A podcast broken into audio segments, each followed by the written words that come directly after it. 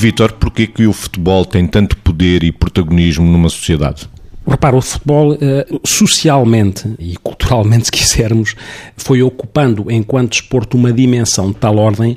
que, mesmo em termos de, não só do aspecto social, mas do aspecto indústria, foi mobilizando ao longo dos anos, uma, ou foi tendo uma dimensão que tem efeitos diretos e efeitos indiretos poderosíssimos em termos de indústria. E tanto é assim que nós estamos a viver um momento também com nuances políticas muito particulares e mesmo assim o futebol, tendo em conta também o momento que se está a viver destes atritos e destas tensões entre grandes clubes, neste caso de Lisboa, ocupa mesmo este espaço. É claro que o futebol tem uma particularidade porque é um desporto que envolve todos, não é? É um desporto que envolve quem pratica e por isso também tem um risco e envolve os espectadores, porque a pessoa pode ser espectadora, pode ser adepto, pode ser sócio, e esta complexidade entre estas várias variáveis, porque nós utilizamos o futebol com vários intermediários, com vários simbolismos, ao cascola, à camisola, ao sentimento de pertença ao clube, a este aspecto tribal que o futebol tem, com fatores motivacionais que cativam as pessoas para dentro do futebol, mesmo à luz, como eu disse, da motivação,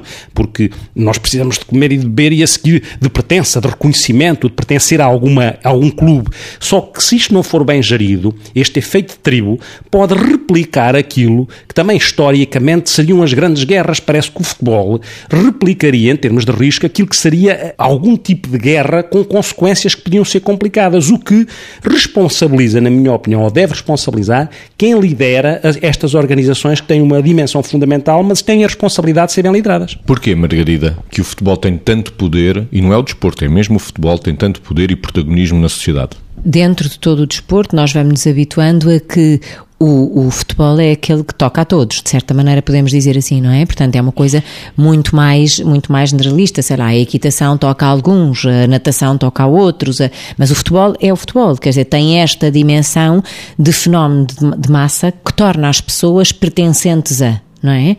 Agora, a questão que se coloca e que eu acho que neste momento é preciso olhar para ela é